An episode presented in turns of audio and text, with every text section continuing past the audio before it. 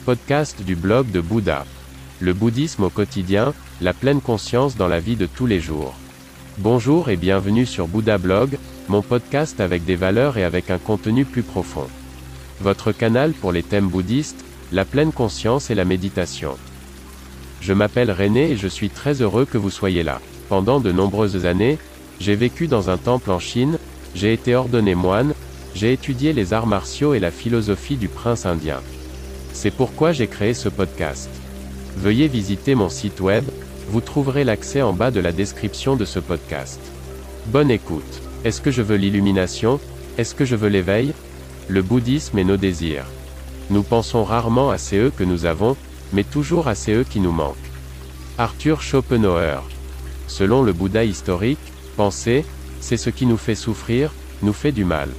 Comme dans la citation d'Arthur Schopenhauer, nous pensons particulièrement aux personnes et aux choses qui nous manquent, nous prenons ce que nous avons pour acquis.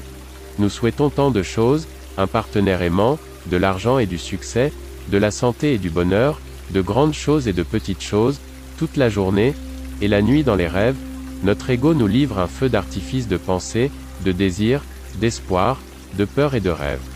Tous les souhaits sont basés sur des pensées telles que, comme ce serait bien. Si si aurait pu, peu de pensées sont utiles, l'ego babille constamment. Et ce sont justement ces pensées qui nous font du mal, qui nous font souffrir parce que nous nous faisons du souci, nos désirs deviennent des inconvénients pour nous via notre ego. Dans mes textes, il est généralement question d'éveil, de la manière dont on peut parvenir à l'éveil, de ce à quoi pourrait ressembler le voyage. Une étape très importante sur le chemin de l'éveil est de maîtriser l'ego, de maîtriser le singe qui jacasse dans notre tête. À cause de l'ego, les désirs les plus divers surgissent dans nos pensées, l'éventuelle non-satisfaction de nos besoins nous inquiète, nous nous faisons du souci comme toujours, trop souvent. L'ego devrait être notre serviteur, et non pas nous le serviteur de l'ego. Nous devons atteindre le contrôle de l'ego, sinon, l'illumination, n'est pas tangible. Lorsque de nouveaux désirs apparaissent dans notre pensée, nous devrions les remettre en question, d'où vient cette pensée en ce moment, pourquoi apparaît-elle en premier lieu?